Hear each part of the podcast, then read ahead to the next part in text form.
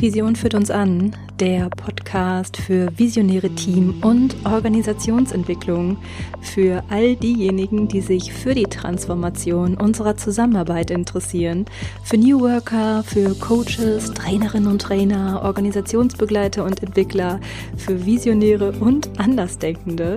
Mein Name ist Christine Neumann, ich bin systemische Supervisorin, Coachin und Trainerin und berichte dir hier von neuen und alternativen Konzepten der Zusammenarbeit Arbeit, von den kleinen Ideen und den großen Visionen aus meiner Praxis und direkt für deine. Und heute erzähle ich dir von den drei größten Fehlern in der Teamentwicklung, also von Fehlern, die ich persönlich kenne und die mir auch in Gesprächen ja, mit anderen Coaches, Trainerinnen und Trainern und Beratern immer mal wieder begegnen und die so echt das Potenzial haben, einen Teamentwicklungsprozess mal so richtig in den Sand zu setzen. Und wie du schon merkst, erzähle ich das Ganze auch mit einem Augenzwinkern. Denn ich finde, wir müssen uns überhaupt nicht dafür schämen, wenn wir mal an einer falschen Stelle im Prozess ansetzen oder auch wenn wir mal einen Auftrag so richtig verbaseln. Das gehört aus meiner Sicht einfach auch zu unserer Arbeit dazu. Und wir selbst lernen ja dadurch auch. Und so lernen wir auch immer weiter. Aber du musst ja nicht alle Fehler wiederholen, die andere schon mal gemacht haben. Deswegen lass uns heute doch mal über diese drei besonderen Fehler sprechen und wie du sie vermeiden kannst. Und ich würde sagen, komm, wir huschen rein in die Folge. Ich wünsche dir ganz viel Freude beim Lauschen. Und bevor ich jetzt mit dir loslege und gleich in diese drei Fehler mit dir reinschaue, lass uns doch noch mal kurz über den Begriff Fehler sprechen. Denn ich muss gestehen, ich mag den Begriff überhaupt nicht. Ich finde Fehler, das ist so ein Wort, da assoziiere ich gleich irgendwie so einen imaginären Rotstift und negative Bewertungen und das finde ich schon mal ja, ganz fatal. Ich mag zum Beispiel auch den Begriff Fehlerkultur überhaupt nicht. Jetzt habe ich mich mal geoutet. Ich finde auch dieser Begriff suggeriert irgendwie, ja, dass wir zwar anerkennen, dass Menschen Fehler machen, aber für mich persönlich bleibt es dabei irgendwie, ja, bei diesem imaginären Rotstift und irgendwie schwingt für mich dabei auch immer so mit, dass es doch wohl besser ist, diese Fehler zu vermeiden. Und genau das sehe ich überhaupt nicht so, dass wir Fehler vermeiden müssen. Wir können Fehler nämlich auch als eine ja ganz wunderbare Lernchance sehen. Und ich habe dir dazu ein ja nettes Zitat mal mitgebracht. Vielleicht kennst du auch dieses ähm, ja bekannte Zitat von Thomas Edison, dem Erfinder der Glühbirne. Ich mag dieses Zitat so gerne. Der hat nämlich auch ja eine ganze Weile gebraucht, um zu seiner Erfindung zu kommen. Und viele der Wege, die er ausprobiert hat, haben einfach nicht funktioniert. Und in diesem bekannten Zitat von ihm sagt er, ich bin nicht 10.000 Mal gescheitert. Ich habe erfolgreich 10.000 Varianten entdeckt, die nicht funktionieren. Und genau das ist für mich so ein besonderer, ja, so ein Mindshift und eine Umkehrung unseres alltäglichen Denkens. Und dazu mag ich dich in dieser Folge heute auch ganz besonders einladen, dass wir das mal so ein bisschen oder so ein Stück weit mehr mitdenken, wenn wir über Fehler in der Teamentwicklung sprechen. Denn ja, durch die Dinge, die nicht funktionieren, entdecken wir auch immer etwas Neues und wir lernen. Und das finde ich ist auch das Wichtigste daran, das Lernen, weil diese Learnings stiften ja unglaublichen Mehrwert, nicht nur für uns, sondern auch für andere, wenn wir es denn weitererzählen. Und wenn du mal so guckst, darum geht's ja auch gerade hier, wenn ich dir von drei Fehlern erzähle, dann erzähle ich dir eigentlich auch von drei wichtigen Learnings und das stiftet natürlich auch einen Mehrwert für dich. Also aus meiner Sicht kann der Begriff Fehlerkultur ruhig abgelöst werden durch den Begriff Lernkultur. Da steckt so viel mehr drin, wie ich finde. Denn ja, Lernkultur bedeutet auch, die Augen offen zu halten nach den Dingen, die es neu zu entdecken gibt und die einen Unterschied für uns machen und auch das Gute mal darin zu sehen, wenn wir mal Umwege gehen. Okay, jetzt habe ich diese Folge aber extra mit dem Wort Fehler betitelt. Und das habe ich nicht ganz unabsichtlich getan, denn du steckst ja nicht in meinem Kopf. Und ich finde, wir brauchen auch erstmal eine Grundlage, also eine gemeinsame Sprache, um uns überhaupt verstehen zu können. Und all das, was ich dir gerade erzählt habe, ja, das hat einfach nicht in einen Titel gepasst. Und es gibt noch einen zweiten Grund. Und zwar finde ich, dass auch die Lernkultur von uns Coaches und Trainerinnen und Beratenden nicht so besonders gut aus ausgeprägt ist. Also wenn du mal so guckst, also wenn wir mal so in die sozialen Medien zum Beispiel schauen, da erzählen wir uns die ganze Zeit nur, wie toll wir sind und wie erfolgreich wir sind und wie professionell wir sind. Und wir neigen eher nicht dazu, einfach mal davon zu erzählen, was bei uns mal nicht geklappt hat und wo wir uns auch mal ordentlich in die Nesseln gesetzt haben. Und das finde ich total schade, denn ja, wir möchten gerne, dass Teams und ganze Organisationen eine Lernkultur etablieren, aber wir selbst teilen unsere Learnings eher selten mit der Community. Könnte ja auch jemand denken, dass wir es gar nicht so wirklich drauf haben, oder? Möglicherweise schwingt das da so mit drin. Und in der Gründerszene ist es übrigens gang und gäbe, über sogenannte Fails zu sprechen und dementsprechend auch die Learnings aus diesen Fails weiterzugeben. Da werden ja auch ganze Events draus gemacht. Und ich habe mir so gedacht, das hole ich jetzt heute einmal hier in diesem Podcast, in diese Folge, um das Thema auch mal stark zu machen und um einen Impuls für eine neue Lernkultur zu setzen. Das war so der Gedanke. Deswegen erzähle ich dir auch von den Fails aus meiner Praxis, nicht nur, aber auch.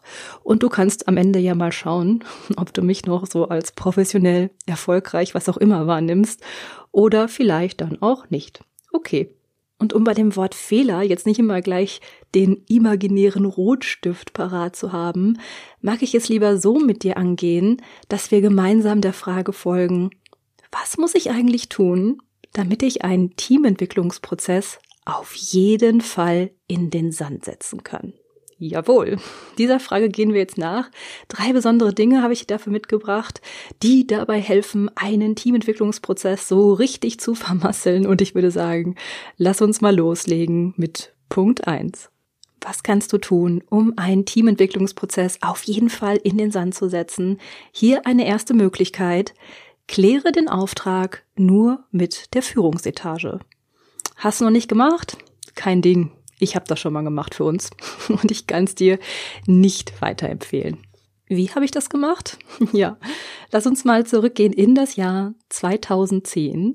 Da habe ich eines schönen Tages so einen Anruf bekommen von einem Unternehmen mit der Anfrage, ob ich ja einen Team- und Organisationsentwicklungsprozess begleiten wollen würde. Und dieses Unternehmen war bei mir jetzt gerade nicht so unbedingt nebenan, so dass die ganze Kommunikation über Telefon und auch über E-Mail lief. Ha, das ist schon schwierig. Und ja, den meisten Kontakt hatte ich mit der Geschäftsführung. Und ja, mit dieser Person habe ich dann auch die ganzen Planungen und die Vorbereitungen besprochen. Und wir haben einen ersten Termin ausgeguckt für so einen ersten Tag, an dem ich alle 80 Mitarbeitende aus den unterschiedlichen Abteilungen kennenlernen sollte und ja, was so ein Kickoff sein sollte so weit, so fatal. An dem Tag, an dem dieser Auftakt dann stattfinden sollte, da kam ich da an und das erste, was ich total interessant fand, war, dass da nichts, aber auch wirklich gar nichts vorbereitet war. Also du musst dir das so vorstellen, in dem großen Saal, in dem wir tagen wollten, da standen noch die Stühle überall unsortiert herum. Und ja, wir hatten auch besprochen, dass es Flipcharts geben würde und ein Beamer und eine Leinwand und das war auch alles gerade noch gar nicht aufgebaut. Und ja, das hat mich zwar in dem Moment ja schon so ein bisschen stutzig gemacht, aber ich habe da mir nicht so viel beigedacht. Und der Geschäftsführer begrüßte mich und dann trudelten auch die ganzen Leute ein und der Saal füllte sich und füllte sich und alle wuselten wild herum und manche holten noch ihr Frühstück raus und ja, setzten sich dann in so Ecken und frühstückten dann ähm, gemeinsam und dann fiel mir auf, dass keiner aber auch wirklich keiner sich jetzt für diese Veranstaltung interessierte, die ja jetzt eigentlich starten sollte. Und der Geschäftsführer stand neben mir und sagte dann, tja, da bin ich mal gespannt, wie Sie die jetzt ruhig kriegen wollen. Ich wünsche Ihnen viel Spaß dabei. Und was hat er dann gemacht? Er hat den Saal verlassen. Und dann stand ich da mit 80 Mitarbeitenden, die keine Notiz von mir nahmen, die sich weder für die Veranstaltung interessierten, noch für die Frau, die da jetzt vorne stand und die das Ganze mit denen durchführen sollte. Und ja, dann habe ich versucht anzusetzen. Aber, was soll ich dir erzählen? Alles, was ich probiert habe, aber wirklich alles, wollte natürlich nicht funktionieren. Okay, die Leute wurden irgendwann ruhiger und manche hörten auch zu, aber das hieß ja noch lange nicht, dass sie überhaupt mit mir reden wollten. Und ich stand dann da und ruderte und ruderte und versuchte mich vorzustellen und eine Einstiegsrunde anzubieten und nichts funktionierte. Der ganze Prozess glitt mir so aus den Händen und du kennst das vielleicht auch, was dann so körperlich passiert. Es rauschte in meinen Ohren und mein Herz klopfte mir bis zum Hals. Ja, ich kann dir sagen, so eine Erfahrung brauchst du nicht. Ich habe dann ganze zwei Tage mit diesen 80 Mitarbeitenden verbracht. Ungefähr drei oder vier haben auch mitgemacht. Und ja, den Rest hatte ich ja schon verloren, bevor wir überhaupt in den Prozess eingestiegen waren. Aber ich hatte auch was ganz Wichtiges an diesen zwei Tagen gelernt. Ich hatte mir den Auftrag nicht bei den Menschen eingeholt, die in der Organisation arbeiten. Ich hatte sie einfach übergangen. Das heißt, den Auftrag hatte ich ja nur mit der Führungsetage besprochen. Und dann zeigte sich ja zusätzlich an diesen beiden Tagen so stark, dass die Geschäftsführung in keinem guten Kontakt zu den Mitarbeitenden war. Also es gab sowas wie einen unausgesprochenen Konflikt oder vielleicht auch einfach nur ein unausgesprochenes Thema zwischen den Mitarbeitenden und der Geschäftsführung. Und dieses Thema, das hing quasi die ganze Zeit so mit im Raum. Und ja, was die Geschäftsführung wollte, das wollten die Mitarbeitenden schon mal gar nicht. Und schlussendlich wollten sie auch dadurch die ganze Veranstaltung nicht, die es jetzt mit mir geben sollte. Und ja, im Nachhinein kann ich Ihnen das natürlich auch gar nicht verübeln. Ich habe einfach deutlich zu spüren bekommen, was es heißt, die Auftragsklärung mit allen zu versäumen. Genau das war mein wichtigstes Learning und das hat mich auch in meiner Rolle geprägt, also in meiner Rolle als Team- und Organisationsentwicklerin. Ja, jetzt könntest du ja sagen, ja, Christine, konntest ja nicht wissen, dass die Geschäftsführung mit den Mitarbeitenden in keinem guten Kontakt war. Ja, stimmt. Konnte ich nicht wissen.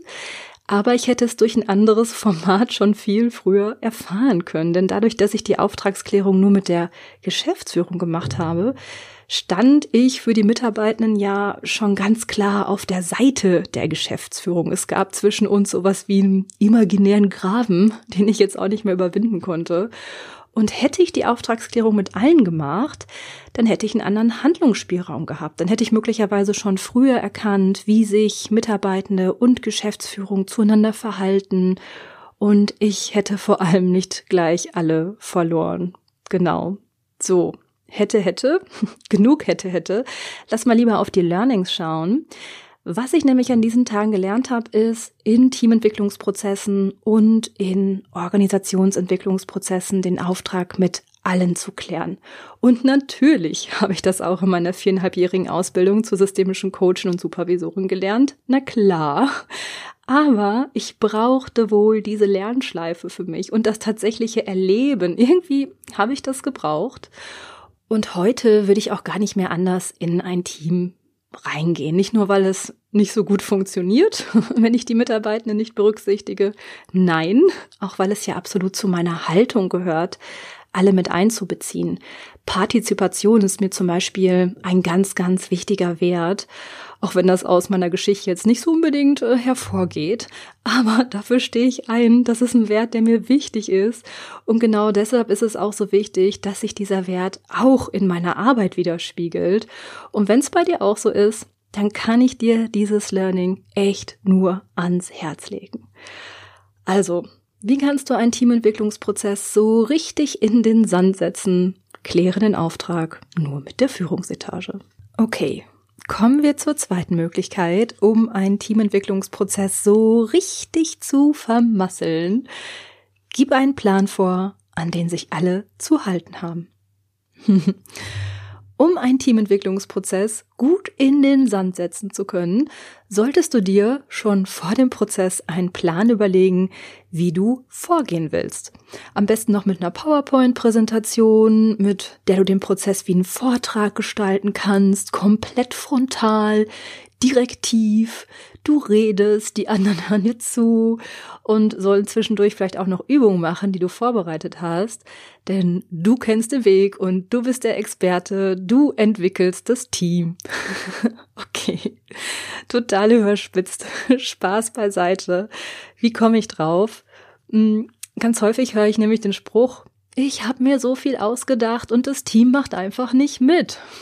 Oder die sind beratungsresistent, die machen nicht mit. Genau. Und weißt du was? Es liegt gar nicht an dem Team. Wenn wir da stehen, mit all unseren Planungen, unseren Vorbereitungen, mit unserer Marschrichtung, die wir vorgeben wollen und mit unseren vorerdachten Themen und Lösungen, dann kann es uns passieren, dass all das vom Team abgelehnt wird. Dass wir Lösungen anbieten, die abgelehnt werden. Dass wir Strukturen vorgeben, die abgelehnt werden und dass wir ein Thema reingeben, das gerade nicht stimmig ist und überhaupt nicht passt und darum abgelehnt wird. Und ja, vielleicht gibst du auch eine Aufgabe rein, die bis zur nächsten Sitzung vom Team erledigt werden soll. Und dann stellst du fest, dass das nicht umgesetzt wurde. Oder vielleicht erlebst du dann auch Einzelne im Team, die sich komplett deinen Ideen und Ansätzen entziehen und vielleicht auch mal einfach den Raum verlassen, wenn du sprichst. All das kann uns dann passieren. Und wie kommt das? Wenn wir mal ein bisschen näher da reinschauen, dann sehen wir die Haltung, die darin zu erkennen ist. Denn die ist zum Beispiel nicht partizipativ und dies auch nicht auf Augenhöhe. Und wenn du so vorgehst, dann präsentierst du dich ja als Experte oder als Expertin. Aber wir wissen beide, das Team ist selbst Experte für die Themen und Anliegen und auch für die Lösung. Wir sind lediglich die Begleiter und Begleiterin. Und in diesem Zusammenhang finde ich auch immer ganz wichtig zu erwähnen, dass ja ein Teamentwicklungsprozess zum Beispiel kein Training ist. Und ein Teamentwicklungsprozess ist auch keine Fortbildungsveranstaltung. Wie der Name ja schon sagt, geht es darum, dass das Team ein Prozess durcherlebt. Das bedeutet auch, dass wir uns als Beratende auf den Prozess im Team einstellen, uns darauf einlassen und damit auch auf all die Themen und Anliegen, die das Team mit und einbringt und ja, halt nicht umgekehrt. Und das bedeutet auch, dass wir mit Methoden, die wir anbieten, lediglich sowas wie einen Rahmen spannen, in den Teams dann ganz eigenverantwortlich und auch selbstorganisiert an ihren Themen arbeiten können. Und in der Fachsprache nennen wir das Ganze auch Prozessverantwortung. Und damit ist gemeint, dass wir als Coaches und Beratende verantwortlich sind für den Prozess und wir auch den Prozess ja gestalten, wie die Lösung aber am Ende aussieht, wie sie umgesetzt wird und was unser Gegenüber aus dem Prozess herausnimmt und ja, was daraus gemacht wird, das liegt nicht mehr bei uns. Das ist die sogenannte Ergebnisverantwortung und die liegt einfach nur im Team. Das heißt, um ja dieser Prozessverantwortung nachzukommen, hast du im besten Fall ein großes Repertoire an unterschiedlichen Methoden, Tools und Vorgehensweisen parat, um den Prozess ja bestmöglich gestalten zu können, und zwar so, dass die Themen und Anliegen, die vom Team eingebracht werden, gut erarbeitet werden können. Ein, ja, ein Repertoire, auf das du jederzeit zurückgreifen kannst, so dass du ganz flexibel auf den jeweiligen Prozess, auf die Themen und Anliegen reagieren kannst und ja, das Team vor allem so begleiten kannst, wie es das gerade auch braucht. Und das heißt jetzt nicht, dass ich nicht auch mal mit PowerPoint-Folien in einen Team- oder Organisationsentwicklungsprozess einsteige. Aber das sage ich jetzt mal ganz bewusst. Wenn ich zum Beispiel zwei ganze Tage am Stück mit einem Team oder ja mit einer Abteilung arbeite, dann sind das vielleicht fünf Folien. Nur mal so, um das in Relation zu setzen. Also ich könnte die Sachen, die ich da auf den Folien stehen, stehen habe, eigentlich auch auf Flipchart schreiben. Aber gut. Und wenn ich eine Sitzung mache von zwei Stunden, dann habe ich selbstverständlich gar keine Folien dabei. Und na klar, ganz häufig treffe ich von der Sitzung gedanklich schon eine Auswahl an Methoden, die da zum Einsatz kommen können und die ich dem Team anbieten möchte. Aber die Haltung ist so, dass das Team diese Angebote jederzeit ausschlagen kann. Ich weiß ja auch gar nicht, ob die angedachten Methoden gerade überhaupt passend sind für das Team. Und wenn dem nicht so ist, ja, dann muss ich halt auf ein anderes Vorgehen zurückgreifen. Ich ähm, mag dir mit dieser Geschichte jetzt aber irgendwie nicht auf die Füße treten oder dir Angst machen, falls das jetzt gerade irgendwie so bei dir hm, aufplöppen sollte. Denn es kann natürlich auch sein, dass du gerade noch ganz frisch bist im Feld der Team- und Organisationsentwicklung und Ich beobachte das recht häufig, dass dann von den jeweiligen Beratern und Beraterinnen besonders stark vorbereitet wird und auch Folien vorbereitet werden. Ich habe auch den Eindruck, dass durch dieses ganze virtuelle Arbeiten gerade auch wieder viel mehr direktiv gemacht wird und mit Folien gearbeitet wird. Und wenn das bei dir so ist, ja, dann fühl dich jetzt bitte nicht schlecht. so ist es nicht gemeint. Denn ja, ganz sicher bieten dir deine Vorbereitungen auch ein Stück Sicherheit. Du musst ja auch erstmal Fuß fassen in dem Bereich und ich kann dir sagen, dass es bei mir am Anfang auch nicht anders war. Ich mag dir halt nur zusätzlich gerne sagen, weil dieses Vorgehen das Potenzial dazu hat, dass ein Team dann nicht mitmacht und sich in so einem Prozess dann auch, ja, gegen dich stellen kann, zumindest kann es dir dann so vorkommen, wird es für dich mit der Zeit umso wichtiger, dir Stück für Stück neue Methoden anzueignen, die du jederzeit anwenden kannst und die du fest in deinem Repertoire dabei hast. Und ja, ich weiß auch, dass das nicht einfach ist und dass es auch einfach Zeit braucht, bis man sich so ein Repertoire aufgebaut hat. Und wenn ich mal ehrlich bin, eigentlich sind wir ja auch nie fertig damit. Und weil ich das weiß, ist es mir zum Beispiel auch so wichtig, anderen Beratenden auch immer mal wieder Methoden aus meiner Praxis zur Verfügung zu stellen, die zum Beispiel auch richtig gut funktionieren, damit sich dieses Methodenrepertoire ja weiter aufbauen und ausbauen kann. Und ich bemerke auch, wie sehr das gewünscht ist. Und ja, wenn du Teil meiner Newsletter-Community bist, dann hast du ja zum Beispiel auch den kostenlosen Methodenguide erhalten und ich habe zu diesem Guide so viele tolle Rückmeldungen bekommen, so viele Rückmeldungen von anderen Coaches, von Beratern und Beraterinnen, die auch schon ähm, Übungen daraus, Methoden daraus ausprobiert haben und mir dann auch nochmal zurückgemeldet haben, wie wunderbar die funktionieren. Danke dafür an dieser Stelle einmal an euch. Und ja, genau dieser Punkt ist halt etwas, was wir als so nützlich und hilfreich erleben. Und ich kann das auch total nachvollziehen, denn für unsere Praxis ist es halt so nützlich, viele, viele unterschiedliche Methoden und Vorgehensweisen zu können. Falls du dich jetzt fragst, wovon redet Christine da jetzt? Den kostenlosen Methodenguide gibt es erst seit Ende Januar und in diesem Guide gibt es drei bewährte Methoden aus meiner Praxis mit Ablaufplänen und Materialchecklisten, sodass du die Methoden auch ganz leicht in deine Praxis integrieren kannst, ohne langes Grübeln und Vorbereiten.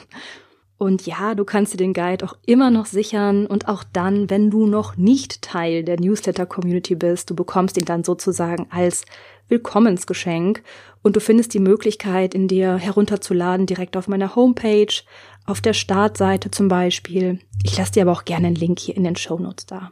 Okay, ich will jetzt aber gar nicht so weit abschweifen. Das nur als eine kleine Idee am Rande, wie du dein Methodenrepertoire erweitern kannst.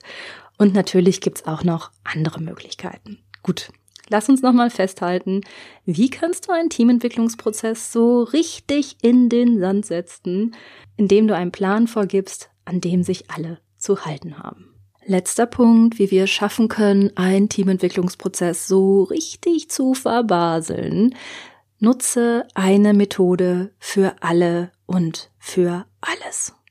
Das geht natürlich direkt mit dem vorherigen Punkt einher und vielleicht kennst du auch den wunderbaren Spruch, wenn du nur einen Hammer zur Verfügung hast, sieht jedes Problem wie ein Nagel aus. Ja, unsere Sicht auf Wirklichkeit wird nämlich klitzeklein und wird eingeschränkt, wenn wir nur auf eine spezielle Methode oder nur auf einen kleinen Fundus von Methoden zurückgreifen können.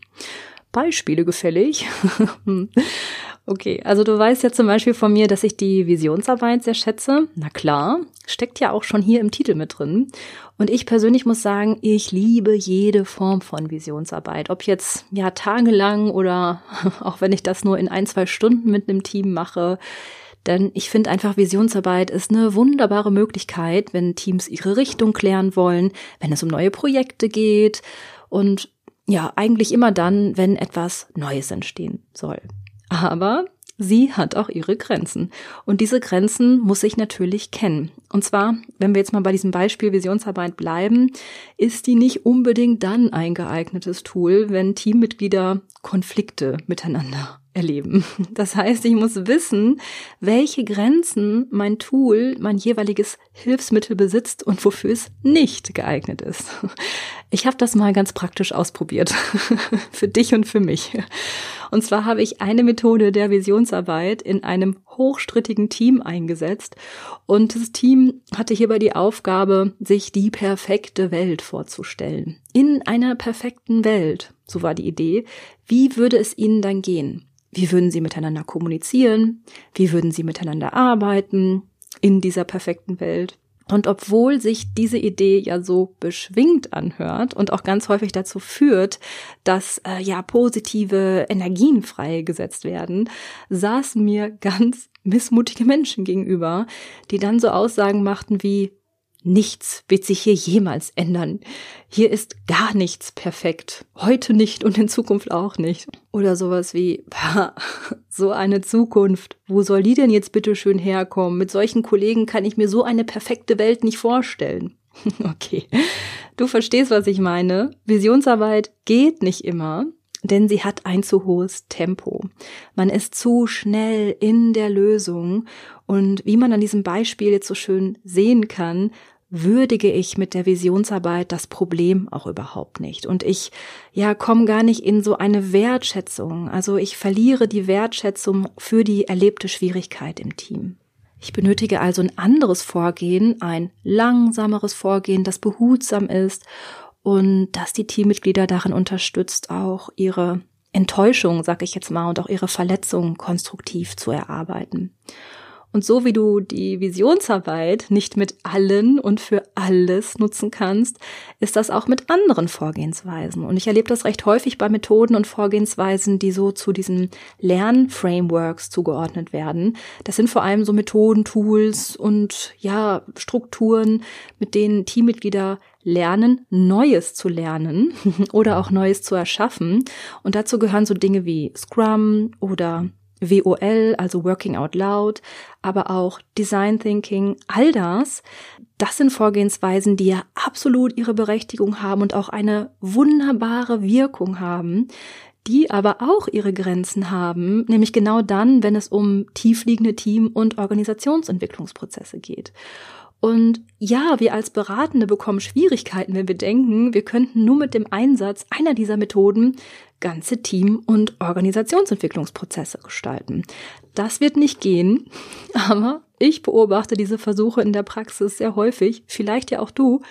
Und ja, mir wird natürlich auch ganz häufig davon erzählt. Und so wie es mit all diesen Methoden nicht geht, geht es auch mit jeder anderen Methode und mit jedem anderen Tool und mit jeder anderen Vorgehensweise nicht, dass wir damit alle und alles bedienen können. Jede Methode hat ihre natürlichen Grenzen, mag ich jetzt mal gerne sagen. Und jede Vorgehensweise, die du wählst, hat ihre natürlichen Grenzen. Und es ist gut für uns, wenn wir diese Grenzen kennen. Es ist auch gut für die Teams, die wir begleiten, wenn wir diese Grenzen kennen. Denn dann können wir im besten Fall eine andere Methode oder ein anderes Vorgehen wählen, um mit dem Team weiterzuarbeiten. Und ja, na klar, sind wir hier auch schon wieder beim Thema Methodenrepertoire. Ein kleines Augenzwinkern hier am Rande. Ja, das waren sie auch schon, die drei größten Fails der Teamentwicklung. Wenn wir Teamentwicklungsprozesse so richtig in den Sand setzen wollen, dann klären wir den Auftrag nur mit der Führungsetage, dann machen wir uns vorab einen Plan, den wir vorgeben und an den sich ein Team halten soll, und dann nutzen wir eine Methode für alle und für alles. Okay, aber bevor du in die Versuchung kommst, beim nächsten Mal zu denken, dass das Team, mit dem du arbeitest, nicht mitmachen will oder sogar beratungsresistent ist, prüfe doch nochmal gerne für dich. Erstens, hast du die Auftragsklärung mit allen gemacht oder nur mit der Führungsetage? Und zweitens, stellst du dich als Experte oder als Expertin dar, indem du den Weg vorgibst und deinem Plan folgst oder belässt du die Expertise beim Team? Drittens, hast du Methoden im Repertoire, mit denen du flexibel im Prozess auf die Anliegen und Themen reagieren kannst und mit denen du lediglich einen Rahmen spannst, in dem Teammitglieder ganz eigenverantwortlich und selbstorganisiert an ihren Themen und Anliegen arbeiten können? Und fünftens, Hast du genügend Methoden, Tools und Vorgehensweisen in deinem Repertoire, damit du nicht nur eine Methode für alle und für alle nutzt? ja, und wenn du jetzt sagst, ja, Christine, es könnten auch noch mehr Methoden werden. Kein Ding, ganz normal, alles in Ordnung. Wie gesagt, ich denke, dass es hilfreich ist, unser Methodenrepertoire ständig weiter auf und auszubauen. Und ich nehme mich da selbst auch nicht raus. Und du hast ja auch wunderbare Chancen, dich weiterhin auf den Weg zu machen, Fortbildung zu besuchen, Workshops, Webinare, Kurse, was auch immer. Ob hier bei mir und mit mir oder woanders, die Möglichkeit gibt es für dich ja auf jeden Fall. Ja, und für heute möchte ich einmal wieder Danke sagen. Ich hoffe inständig, dass es gefühlt nicht so viel Rotstift war und dass du auch die Chance hattest, mit Spaß und Leichtigkeit auf die Themen zu schauen. Danke, dass du dabei warst. Danke für deine Zeit, fürs Reinlauschen und Zuhören. Ich freue mich schon jetzt auf das nächste Mal. Und weißt du was? Wenn dir diese Folge gefallen hat, dann freue ich mich auch riesig über eine 5-Sterne-Bewertung bei iTunes. Das nur noch mal so am Rande. Ich danke dir und bleib noch zu sagen, bis wir uns wieder hören. Hab eine gute Zeit.